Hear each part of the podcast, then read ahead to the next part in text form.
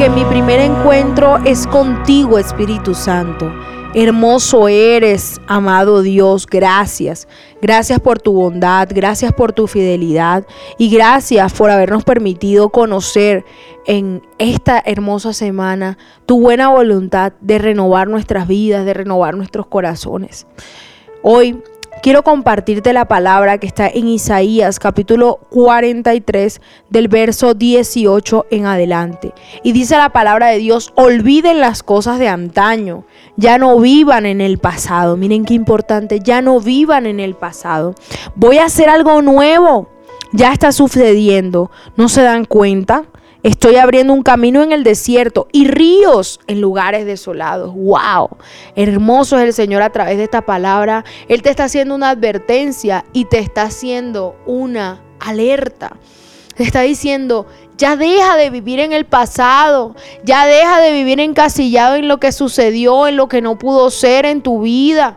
Ya deja de encasillarte, de empecinarte en los errores, de darte duro, de acusarte, de culparte, de señalarte a ti mismo, de no perdonarte. Ya prosigue de ese lugar, prosigue de ese pensamiento, prosigue de esa queja, prosigue de ese lamento, prosigue de ese llanto, prosigue de ese dolor. Y te está anunciando también, mira, yo voy a hacer algo nuevo. Es una palabra poderosa para este año. 12 meses donde el Señor va a hacer algo nuevo. 365 días donde vienen nuevas oportunidades. 365 días donde verás la mano de Dios extendida.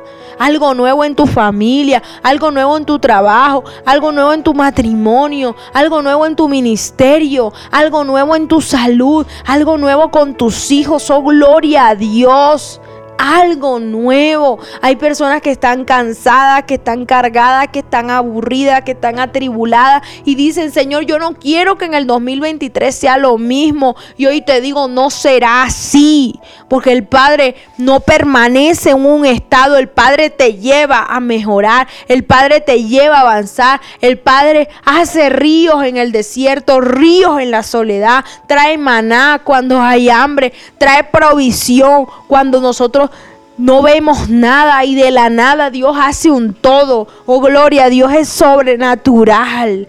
Dios es un Dios renovador y ese es el Padre en el que tú y yo hemos creído, ese es el Padre en el que tú y yo hemos puesto la confianza. Hoy te digo en esta semana, déjate renovar de parte del Señor en este año para que puedas contemplar sus maravillas, vas a testificarla para todos aquellos que quizás en este momento han perdido las fuerzas.